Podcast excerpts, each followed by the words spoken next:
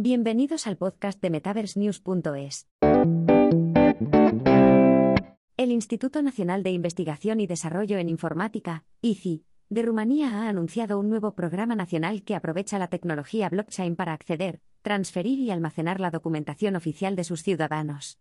Bautizado como Sistema Nacional de Emisores y Activos de Rumanía, NSIDA, el esfuerzo tiene como objetivo final mejorar la eficiencia con la que se adquiere y gestiona la documentación gubernamental esencial, como los certificados de nacimiento, los permisos de conducir y las escrituras de propiedad o de tierras.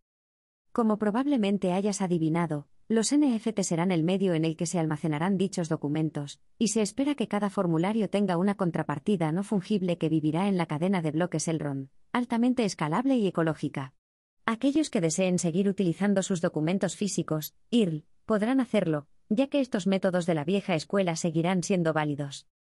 El esfuerzo también incluirá el lanzamiento de un mercado exclusivo y seguro de los NFT, en el que los ciudadanos podrán adquirir documentos gubernamentales verificados sin tener la agotadora tarea de visitar las oficinas oficiales para recogerlos en persona.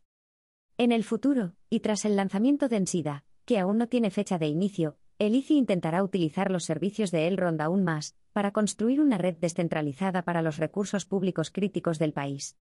Este uso de la tecnología blockchain, que es lo que muchos entusiastas de los NFT siempre han imaginado que acabará surgiendo de este espacio, es un excelente ejemplo de cómo la Web3 es realmente la siguiente etapa en la evolución tecnológica de la sociedad humana.